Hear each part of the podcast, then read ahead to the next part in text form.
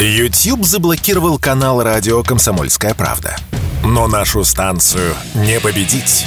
Видеоверсии всех наших программ смотрите во ВКонтакте в группе «Радио Комсомольская правда». Здесь вы найдете прямые эфиры, эксклюзивные закадровые съемки и неформальное общение с нашими ведущими. Спешите видеть «Радио КП». Что будет?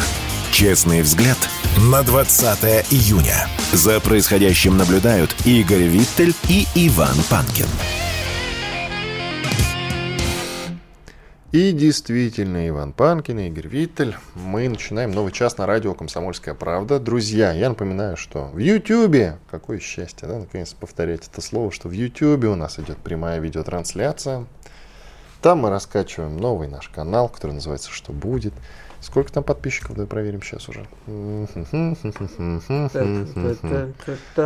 Там 13 13 с половиной. Во, 13 половиной. Друзья, продолжайте, пожалуйста, подписываться. Для нас это очень важно. А вам ничего не стоит. И лайк поставьте в комментариях, в чате пишите. В середине часа будем отвечать на ваши вопросы. На колокольчик тоже нажмите. Вам будут приходить уведомления. Не забываем про Рутюб и во ВКонтакте. Там тоже вступаем в группу, подписываемся на канал в Рутюбе. И, конечно же, конечно же, телеграм-канал «Радио Комсомольская правда», видеотрансляция там дублируется. Наши телеграм-каналы «Мой Панкин» и моего коллеги Виттель «Реальность». Ну и подкаст-платформы Яндекс Музыка, конечно. И подкаст.ру хорошая платформа. Рекомендуем. Ну что ж, ну что ж, хорошие новости есть. Минфин объяснил, почему НДФЛ для релокантов не стали повышать до 30%. Ну, ключевое здесь не то чтобы почему, да, а не стали повышать до 30%. И это, наверное, все-таки при всей моей нелюбви к отдельно взятым релакантам, не ко всем, конечно, это решение мудрое. Но Ибо тут, зачем? Но тут трудно Денег сказать. больших это не принесет. Но только отстранит этих людей, которых еще можно, так сказать, вернуть в лоно Родины, от страны, отвернет их окончательно.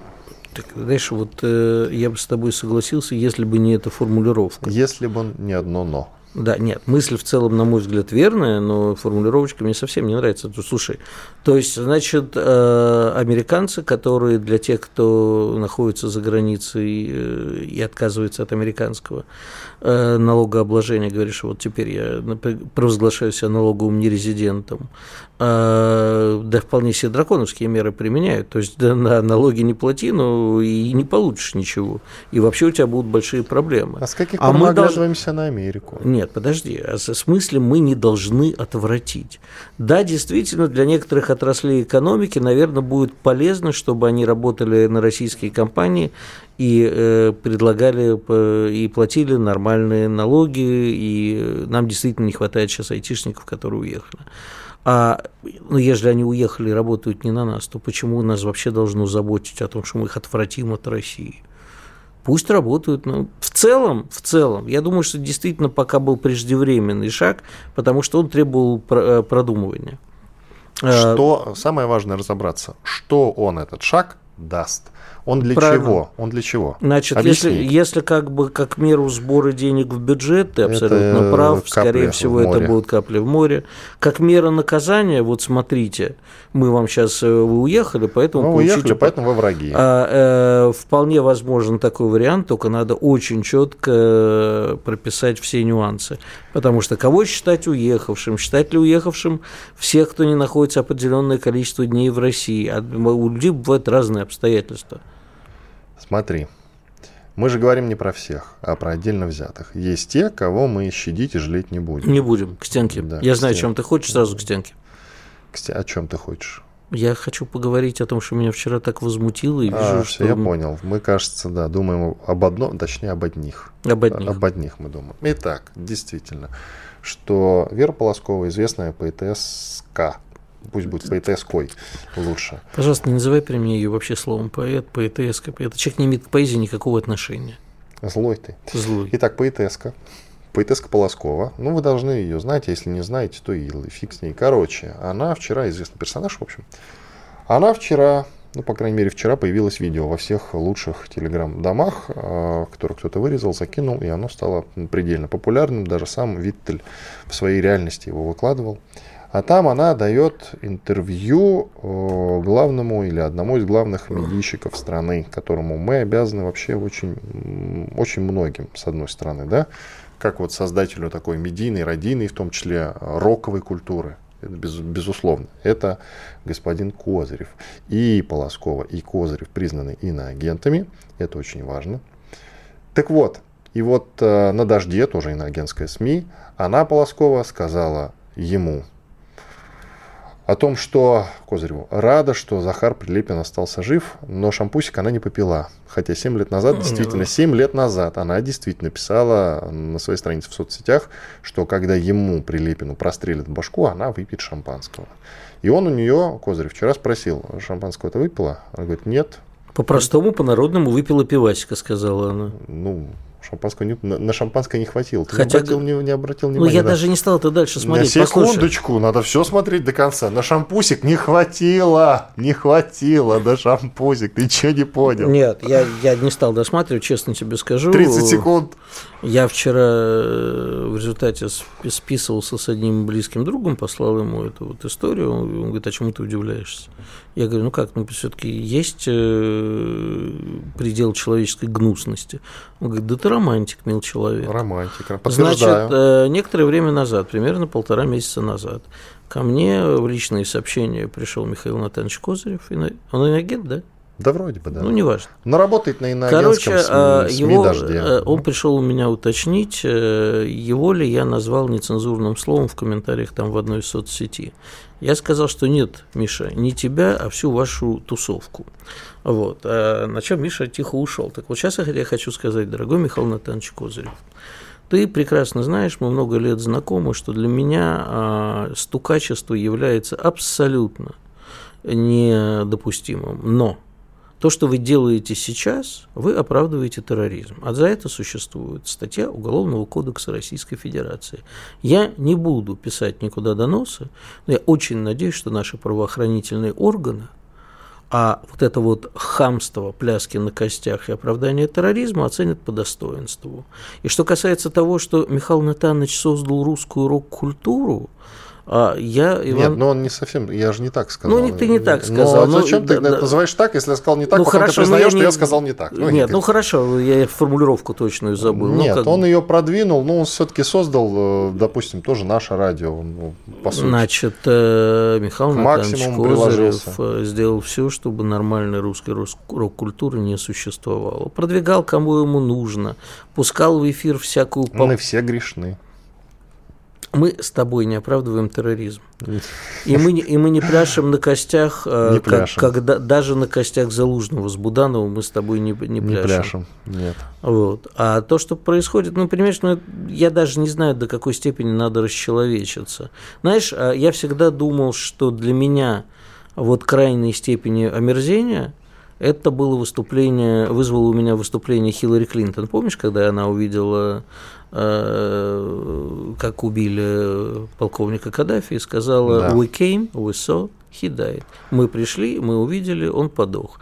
Так вот, я всегда считал, что вот это, кстати, очень полезное было высказывание, потому что очень многие люди, посмотрев на это, сказали, да вот все что угодно, только не эта ведьма. Так вот, Верочка Полоскова переплюнула Хиллари Клинтон то было политическое заявление. Не надо путать и рядом ставить. Это другое. Нет, это нет, другое. Нет. Это а другое. знаешь, что было общее? Мерзейшее, омерзительное, мерзотное, назови это как угодно, улыбочка, с которой это было сказано. Важны не слова, важны вот эти вот блин, рептилоидные такие вот глазки, вот эта вот мерзотная ухмылка. Горите в аду, твари.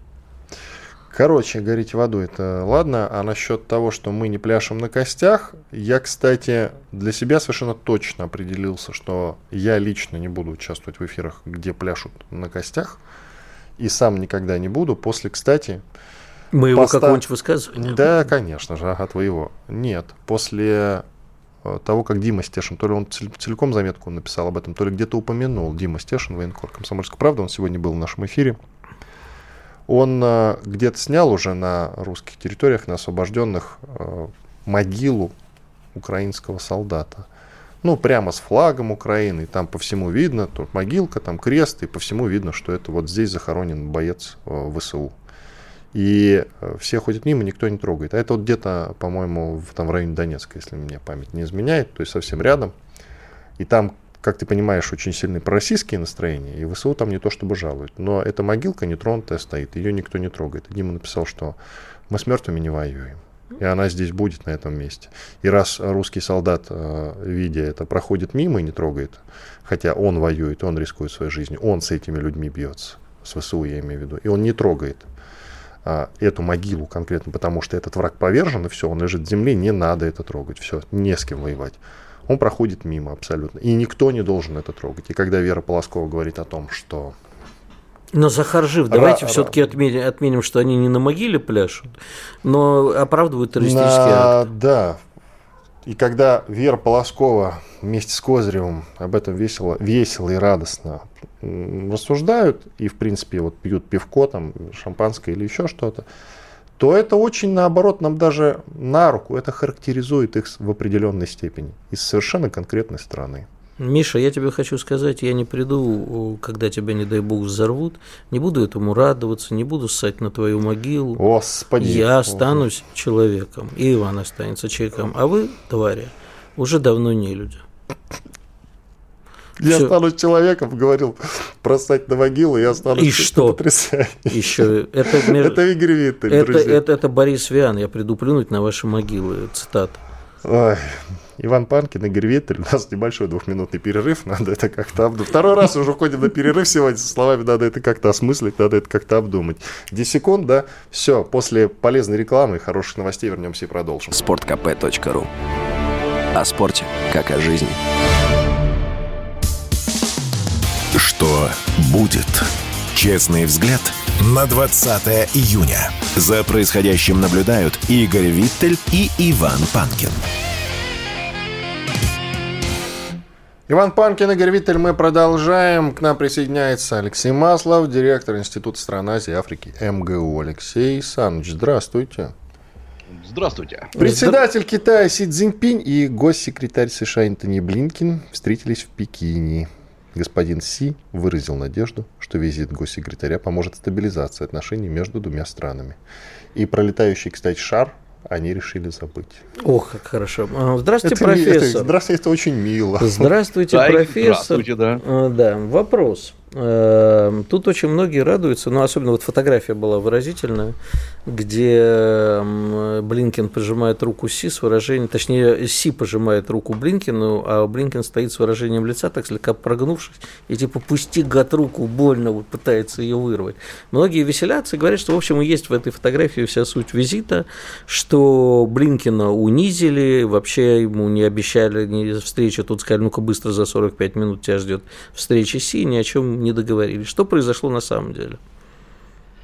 А произошло то, что действительно, судя по всему, Блинкен до самого последнего момента не знал, допустит его к телу Си Цзиньпина или нет, и все решалось на встрече с Тинганом, то есть с министром иностранных дел Китая. И Тинган услышал, вероятно, то, что, в общем, хотел услышать, что э, Блинкин не будет э, в очередной раз э, э эскалировать ситуацию вокруг Тайваня. И Блинкин, ну, от лица США, сказал, что для США существует только один Китай, он же основной Китай со столицей в Пекине. А, и, и э, после этого его допустили к встрече с Си Цзиньпином. Потому что для Китая главный вопрос – это не вопрос российско-украинских отношений. Это не вопрос какой-то там глобальной мировой политики. Китай, конечно, об этом говорит, но мыслит он совсем по-другому. Главный вопрос – это э, как решится Тайвань, как решится вопрос с Тайванем. Потому что, э, во-первых, это очень унизительно для Китая, что США постоянно обсуждают, что Китаю делать с его провинцией. И обсуждают это прилюдно, и причем на эту китайскую провинцию, в эту китайскую провинцию посылают вооружение своих эмиссаров, ведут с ними переговоры как с государством, но при этом хитро улыбаясь говорят, нет-нет, вы знаете, э, мы за концепцию одного Китая. Тайвань это все-таки Китай. И вот это то, что называется стратегической двусмысленностью. И Блинкин в очередной раз подтвердил, что э, все нормально, Китай это э, один. И после Но этого... оружие не перестал поставлять. А вот этого как раз это самый интересный вопрос, потому что будет оно поставляться или нет, заявлено не было. Но э, посмотрите, как приоткрылась щелочка, так сказать, для расширения бизнеса. Уже объявлено, что будут расширено число рейсов из США в Китай и обратно. Э, будет народная дипломатия развиваться. То есть, на самом деле, как это ни странно звучит, это такой откат лет на 40 назад, когда э, там сначала Киссинджер, потом Никсон говорили... С... Когда Соединенным Штатам надо было поссорить Китай с Россией. Абсолютно точно. Ну, тогда Советским Союзом, да. Да, ну... Абсолютно правильно, да. Здесь та же самая история. И главный для нас, конечно, вопрос, а вот э, российско-украинский конфликт, он как там обсуждался? То есть, Клинту удалось вбить или нет? Э, здесь можно абсолютно точно сказать, что, конечно же, Китай э, никакого отхода от, своей, от своего пророссийского нейтралитета делать не будет. И объяснение этому очень простое. Эм, не потому, что Китай каким-то патологическим образом любит Россию и решил всю свою мощь, всю свою экономику, всю, весь свой авторитет положить на благо поддержки России. Нам бы, конечно, хотелось так думать, но в реальности Китай так не думает. Для Китая очень важно показать, у Китая есть друзья. Россия это друг Китая. И этих друзей Китай поддерживает. Китай будет э, идти даже на какие-то жертвы ради, ради них. И Алексей вокруг... Александрович, вот да. я, простите вас, перебью, я очень плохо понимаю слово «друг» э, в политических отношениях. Вообще а. не понимаю, надо сказать. Вот мы с вами друзья, это я понимаю. Да. А вот Китай с Россией, это друг, это что? Есть друг ситуативные это... партнеры, есть торговые партнеры, есть военные партнеры, есть просто партнеры идеологические. Ну вот что такое друг? А, это хороший вопрос, потому что друг это не тот, с кем там сидишь, закадычно пьешь. А, друг это политический статус, который присваивается стране или человеку. Вот когда у вас в Китае, например, вы приезжаете, и вас официально какой-то прием называет это наш большой китайский, друг китайского народа, все это значит было где-то обсуждение в каком-нибудь порткоме, возможно, даже в политбюро, и принято решение называть вас другом. Это значит, что у Китая особые отношения складываются. Китай готов финансово, материально, э, политически поддерживать э, и встраивать в свою концепцию. То есть друг такой, конечно, который пойдет у вас э, в фарватере вашей политики, а не перед вами и не сбоку от вас. Поэтому вот здесь надо понимать, что у Китая есть группа стран, которые называются страны-друзья. Ну, так же, как у нас есть недружественные страны, а у Китая есть дружественные страны. А у нас есть дружественные. Вот, вот вопрос. А, вот вы как меня подловили. Э, у нас нет официального списка, отвечу я хитро. А, да, кстати, деле... надо, давайте вместе создадим. Чего мешает, в конце концов. Ну ладно, сейчас разговор про Китай. Можно вот короткое уточнение? А если рядом с США нас поставить, и вот Китай выбирает, кто для них больше друг, скажите, пожалуйста, а? Нет, друг-то, конечно, Россия больше. А Но деньги-то кого... с э, товарооборотом США значительно другие. Да, а у Китая... А, а, друг, а друг больше и бы, это классно. Ну, понимаете, ведь э, когда русский человек садится с кем-нибудь, так же, как, кстати, китайский человек, поговорить по душам, выпить и рассказать, как у него дома все плохо, он же берет не самого богатого человека. А зря, себе кстати говоря. Ну, навер, наверное, зря, потому что от того можно хоть помощи какой-то дождаться. Но чтобы излить душу, надо того, кто вас будет слушать, а не того, кто будет с вами торговать тут же.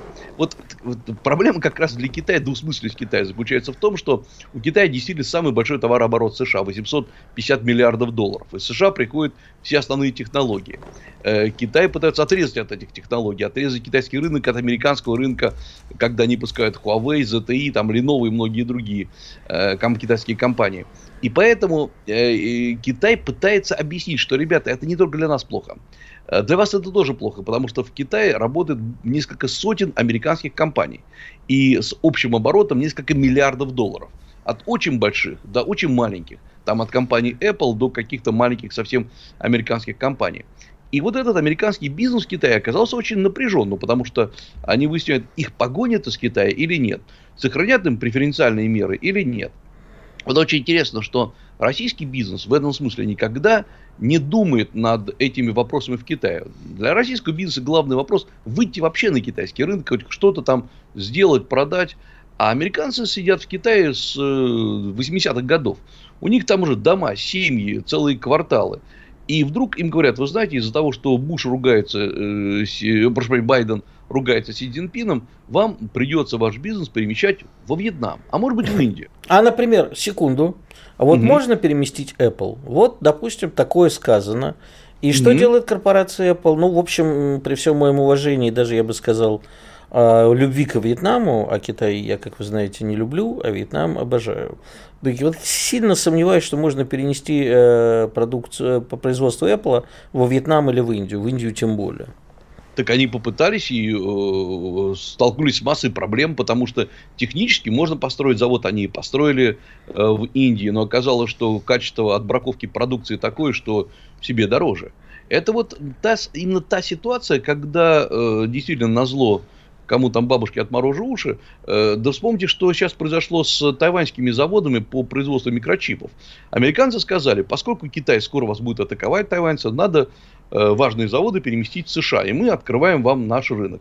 И корпорация TMC, TCMC переместила э, свой завод, перемещает, точнее, вложила 40 миллиард, миллионов долларов, по-моему, в Айдахо, сейчас не помню куда, но 40 Нашли миллиардов куда? долларов. Да. Сдохнуть так, со скуки. Так где подешевле? А тут оказалось, что, конечно, может быть, там и подешевле, чем, например, перемещать в штат Нью-Йорк. Только э, ведь Тайвань-то хорош был не тем, что Э, там какие-то уникальные специалисты, которых нет во всем мире, а потому что э, на Тайване уникальная система поощрения именно производства микрочипов.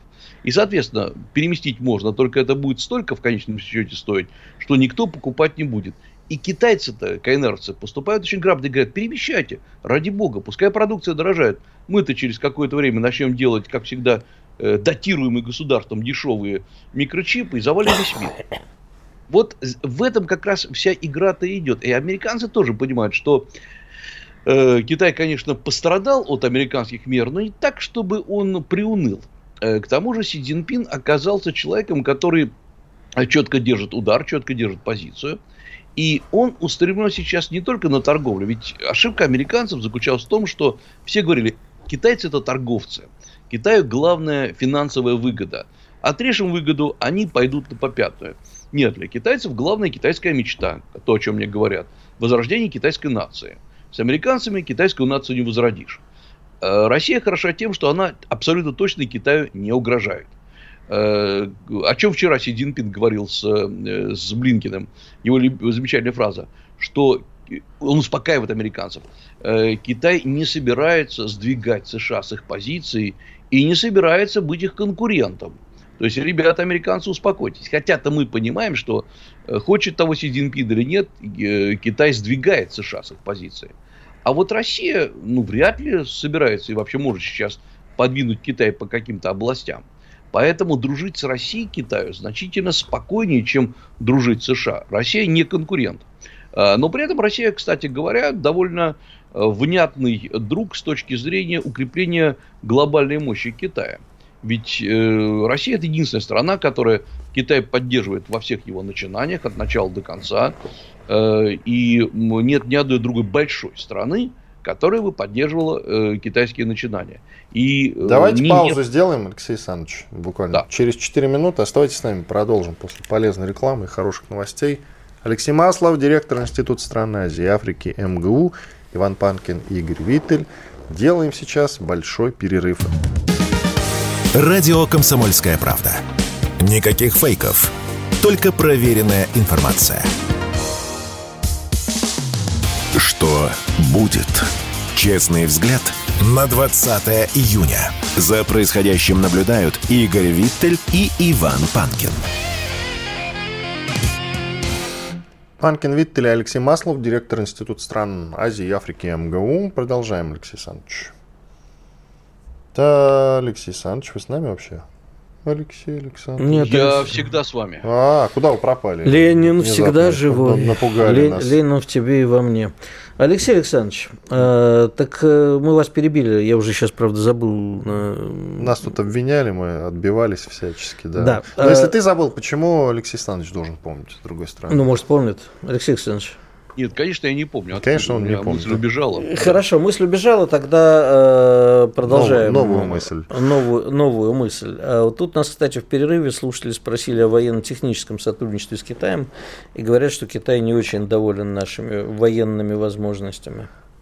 Правда, нет? А, да, ну, во-первых, он об этом никогда официально не заявлял. Тут вот какой вопрос. Э, Китай о другом говорит, не о военно-техническом сотрудничестве, а Китаю нужно четко понимать э, дальнейшее развитие событий, в том числе по СВО. Ведь у Китая все идет по плану, он привык действовать по плану. Эти планы долгие, растянутые, но они существуют как таковые.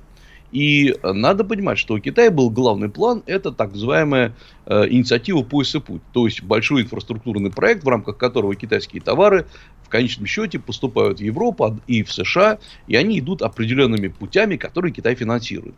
Железные дороги, э, автомобильные дороги, и все было красиво выстроено. И тут на тебе. Э, ситуация в Европе резко меняется. Китай ставится перед выбором за наших или против э, наших.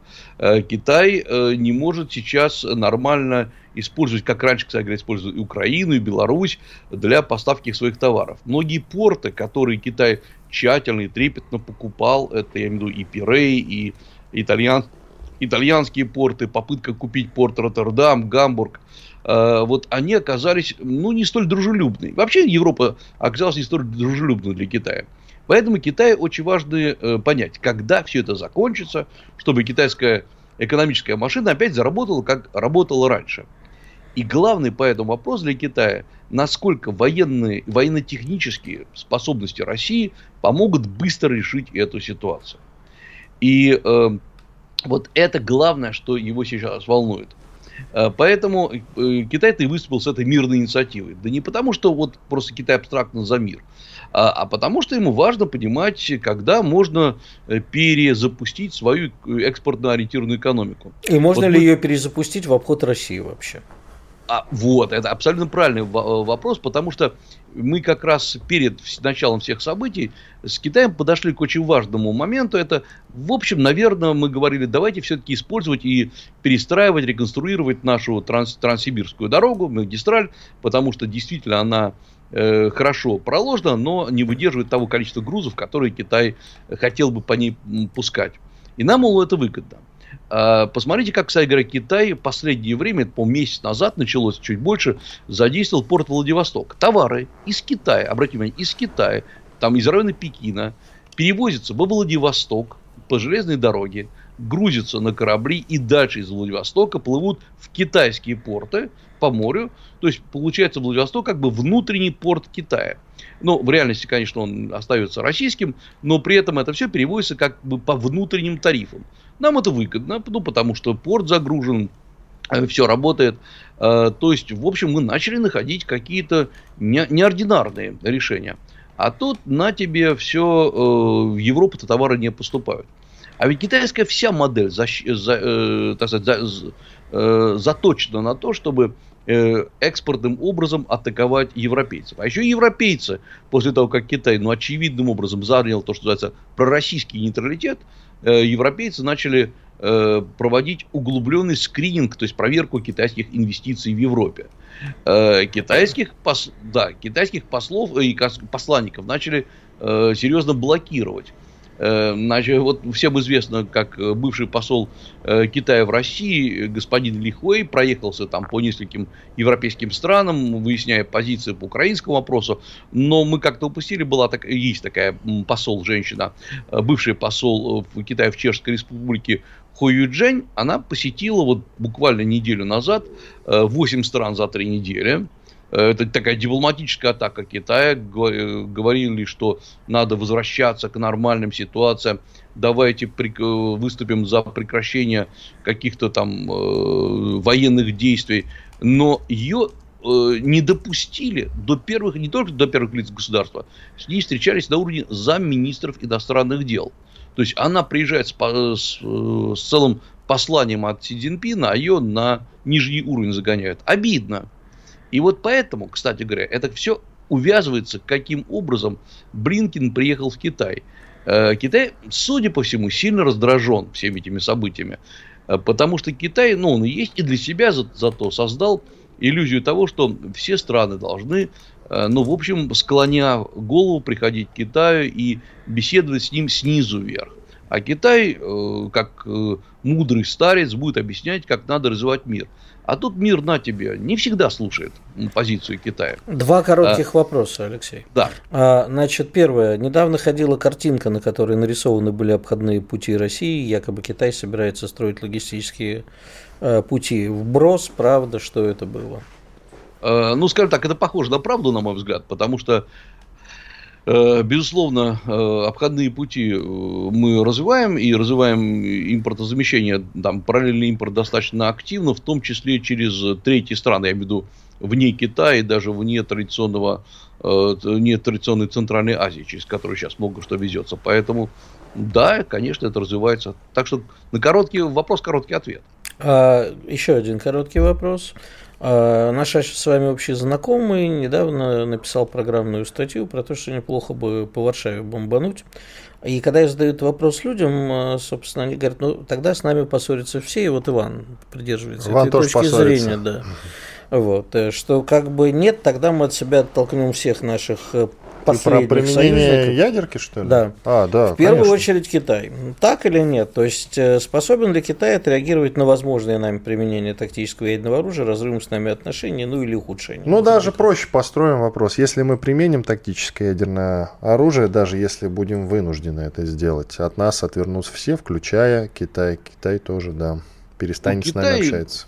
Ну, во-первых, Китай уже отреагировал несколько раз, и более того, он и на эту статью отреагировал. Э, не называя людей, фамилии э, и людей по именам, он э, заявил, что ни в каком виде применения ядерного оружия сейчас невозможно. А до этого он несколько раз заявлял приблизительно то же самое. И обратите внимание, что Китай во всех своих заявлениях по поводу российско-украинского конфликта, где, еще раз повторю, абсолютно очевидно, он стоит ближе к российской стороне, чем к украинской стороне, где более к американской. Он говорит, но э, применение ядерного оружия невозможно в современных условиях, не нужно. Поэтому э, будет ли это безумием с точки зрения мировой политики в нынешних ситуациях? Да, конечно, будет. Я имею в виду с, э, и Китай. Э, это, пожалуй, одна из та, тех красных линий, которые Китай все-таки не собирается пересекать в своем в отношении к России. Спасибо большое. Алексей Маслов, директор Института стран Азии и Африки МГУ, был с нами на связи. Подытожим уже на двоих с тобой давай эту вечную-вечную тему. Зачем, скажи мне, такой большой человек, как Караганов, которого не только ты, но и многие, а, в том числе американисты, сравнивают а, с тем же Киссинджером, например, с Бжезинским, считают его столпом российской политической мысли, скажем так, говорит такие довольно странные и невероятные вещи. Ведь мы все понимаем, чем это закончится. А он говорит, должны применить. Там, по-моему, не было слова «должны». Ну хорошо. Я сейчас не помню статью ну, наизусть. Первое. Во-вторых. Ну, необх... А и понимаешь, если в любом случае должны, не должны, он пишет об этом так, как будто применим. Ну или скорее Ох, всего. Ну меня опять ставишь э, в сложное положение, потому что я не готов никак критиковать Сергея Александровича. Более того, я, не, ну, может э, так выдохнуть, покритиковать Козырева снова? Нет, нет, нет. нет. Я, я могу покритиковать бывшего министра иностранных дел Козырева и пожелать ему нехорошего.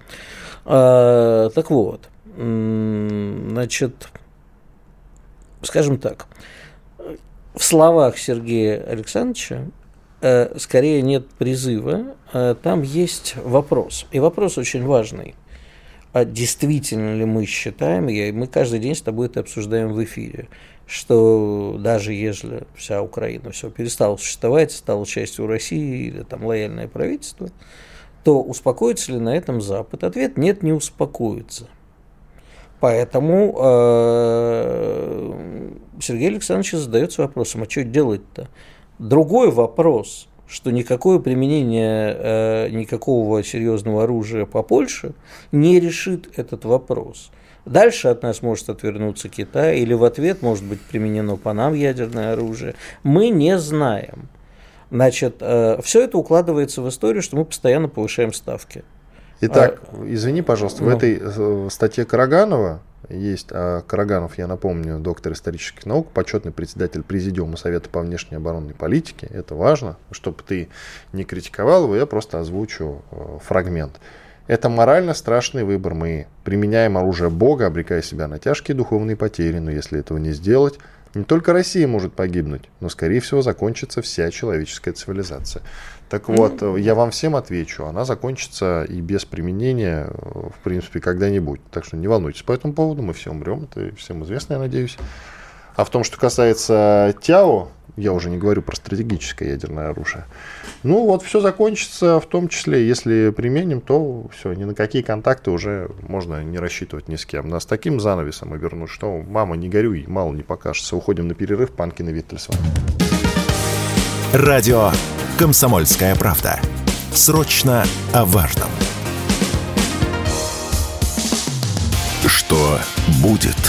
Честный взгляд на 20 июня. За происходящим наблюдают Игорь Виттель и Иван Панкин.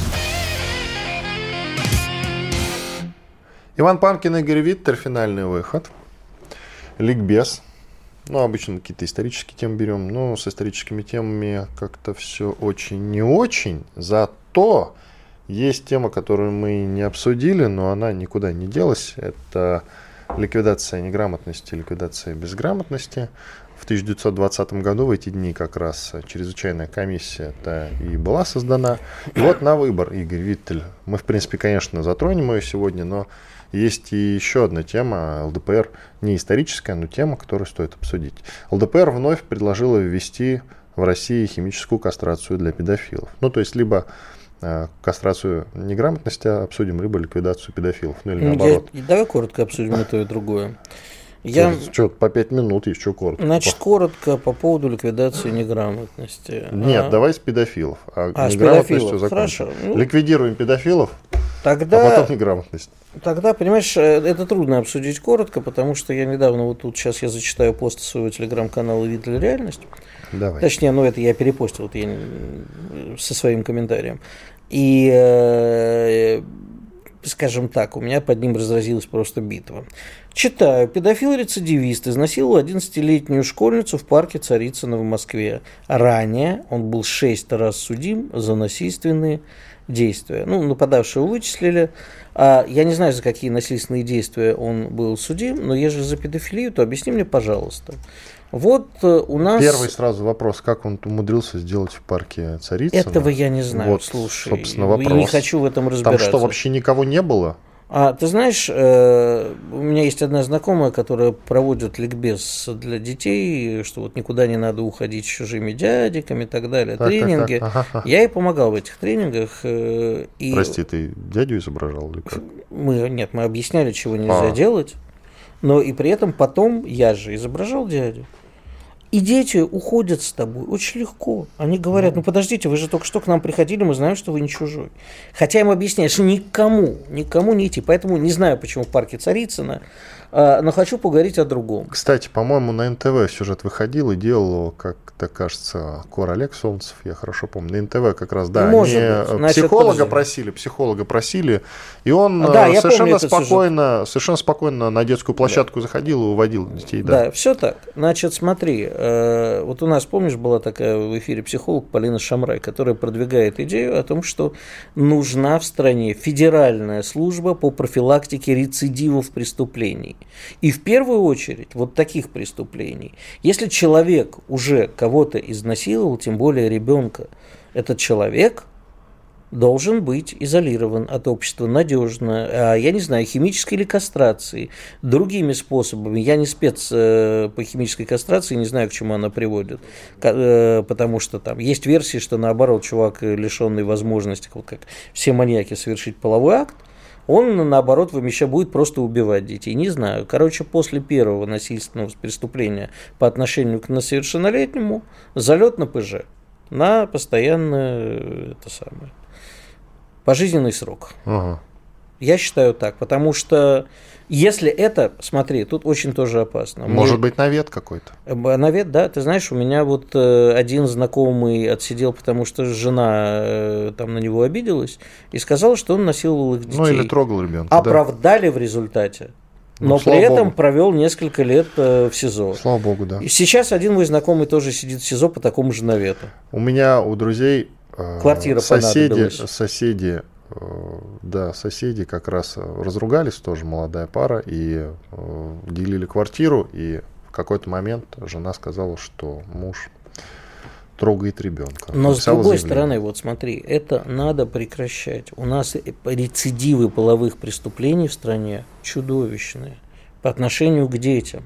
И У нас огромная проблема с тем, что у нас существует педофильское лобби, которое крышует всех кто имеет отношение к этой теме. Это очень болезненная тема. Я копался в свое время в теме, что происходило в детских домах. Это вот, волосы были бы, встали дыбом. И это огромная проблема, которую надо решать. За половые преступления, доказанные по отношению к несовершеннолетним, видимо, нужно поднять доказательную базу, а, чтобы это было точно и без всяких, чтобы не попадали люди случайно. Но в данном случае, ну, суда не было, мы еще не знаем, что, что этот человек делал, и не написано, какие перед этим действия. Я считаю, карать по всей строгости советского закона. Ну вот как? Видишь, вопрос-то в том, как это, карать. По подожди, всей строгости это, это общие всегда, слова. понимаешь, это общие слова, которые требуют огромной работы для того, чтобы это привело окончательно к закону. Огромная Нужно работа, Игорь, сводится к тому, что наши любимые мною особенно депутаты говорят, химическая кастрация. Ну и все. Ну, кастрация, да, кастрация. Угу. Так, и где? Нет ничего. Но время от времени как-то вот обсуждают, да. И, и опять уходят никуда. Да, опять уходят. Я не знаю, Но химическая знаешь, кастрация или штука? пожизненное заключение. Почти во всех случаях э, возникает рецидив, и педофил снова нападает на детей. Да. И у меня только один вопрос и, и, и для рецидивиста, как известно, один раз э, не педофил, но тем не менее, да, ничего не делается в основном и рецидивисты уже снова нападают на детей, да. Ну, скажем так, люди, которые совершили изнасилование, на зоне живут крайне нелегко. Да сейчас уже так же они живут, э, в смысле а особенно за изнасилование детей, э, их жизнь превращена в ад. вот хорошо бы, чтобы этот ад был вечным. Ладно, давай попробуем следующую тему. Что это попробуем? Давай, ну, в смысле, да. как бы очень хочется на тему поговорить. Очень хочется, если нам сейчас отбивочку дадут, да, а то как-то неудобно. Что будет? Что будет? Хотя нет, что было в данном случае, конечно, с ликвидацией неграмотности, либо же безграмотности. Как раз в 2020 году, как я уже говорил, а, была создана чрезвычайная комиссия и начали как раз а, работать с тем, чтобы было в стране побольше учителей, побольше учебных пособий, строили школы, ну и в целом какую-то школьную программу как-то создавали. В общем, занялись этим вопросом. Ну и с беспризорниками, кстати, в 20-х годах Феликс Эдмундович э, Джерези, этот, э, Дзержинский. Дзержинский, да, я Бжезинского уже Бжезинского, Бжезинского сегодня упоминал, уже он как раз э, с детьми работал. Но... В том числе. И, в общем, работа как раз, да, по ликвидации велась. И на мой взгляд, успешно. При этом я сейчас открываю, значит, интернет, чтобы там что-то освежить в памяти. Оказывается, огромное количество, ты не поверишь, критической литературы по этому поводу. Мол, вся эта чрезвычайная комиссия работала из рук вон плохо. И на самом деле советская власть никакую неграмотность не ликвидировал. Вы сотни статей найдете, даже относительно свежих, не из 90-х годов, а свежих статей о том, как советская власть не ликвидировала. Хрущев продолжал решать этот вопрос, причем в городах, представь себе, в городах он продолжал решать это. Это такой бред, это Значит, такой сюр. Э, к советской власти можно относиться как угодно, ее можно не любить, но нельзя не э, отметить, что советская власть ликвидировала неграмотность, дала доступ к образованию и медицине миллионам людей. Советская власть в мире совершила революцию, потому что в капиталистических странах про бесплатную медицину, доступное образование слыхом не слыхивали. А права женщин, права рабочих, э, короткий восьмичасовой рабочий день. Про права женщин ты правильно сказал. Это вообще все началось в Советском Союзе. Да. Ни о каких правах и, никто не слышал. Понимаешь, у нас принято говорить, вот эти идиоты, они в 30-е, американцы поперлись сюда. Да потому что они увидели, какая бывает другая жизнь. Еще раз. Я не поклонник сталинских лагерей, я не поклонник каких-то перегибов, которые были. Это было ужасно, но по-другому, возможно, было нельзя. И а, то, что положительное принес в мир Советский Союз, революция октября 17 года, это огромный положительный пример. Сейчас в мире наблюдается немножко обратная тенденция, к сожалению, у нас тоже. Никому не, не, не нужны образованные умные люди. Понимаешь, нужен гадский ЕГЭ. А знаешь, э, Точно так же, почему идет дискуссия о разрешении оружия. Образованный и вооруженный человек никому не нужен. А великий Роман Неумоев и группа «Инструкция по выживанию», вот видел, нас сейчас из Тюмени слушают, да, пел, что народ, у которого есть пистолет, вооружен, народ, у которого есть мозг, тоже вооружен, образованный народ вооружен. А в мире сейчас есть спрос на послушное стадо. Потому что иначе сообразят, что с ними сделали проклятые капиталисты – и задумывают взять в руки не вилы, а автомат. И правильно, кстати, сделают. Самое любопытное во всей этой истории, как можно писать о том, что огромное количество неграмотных было в Советском Союзе, если Советский Союз был самой читающей страной в мире. Ну, это такое, не буду с этим спорить, потому Это что... такое, но не буду с этим спорить. Ну, смотря что читающее. Там, понимаешь, статистика, она же девка лукавая. Есть ложь, есть большая ложь, есть статистика, прости за банальную сбитую фразу. А у нас очень много читали... А какая в Советском Союзе статистика, э, кстати ну, говоря? Смотри, у нас чего? Да, читали. Но у нас, посмотри, что издавали в Советском Союзе и чего не издавали. У нас прекрасно издавали русскую классическую литературу, немножко староевропейской литературы, но, извини, у нас миллионными тиражами выпускалась «Малая земля», «Целиная возражение», «Возрождение», да, прости. Я сказал читающая, я не сказал о том, что читающая. Да, вот именно. А вопрос именно Малая образования, доступ, а, да, малая земля, целина и возрождение. Как мы шутили в те годы, цель иная, малая земли и возражение. Поэтому так себе вопрос. Поэтому образование наше все, Долой прогнившую систему ЕГЭ, ура, да здравствует настоящее классическое образование. А воскресим социализм. Иван Панкин, Безусловно. Игорь Виттель были здесь, остались очень довольны. Завтра, друзья, мы встретимся с вами снова. Слушайте радио «Комсомольская правда». И все, я вас уверяю, будет хорошо. Ядерной войны не будет. Радио «Комсомольская правда». Мы быстрее телеграм-каналов.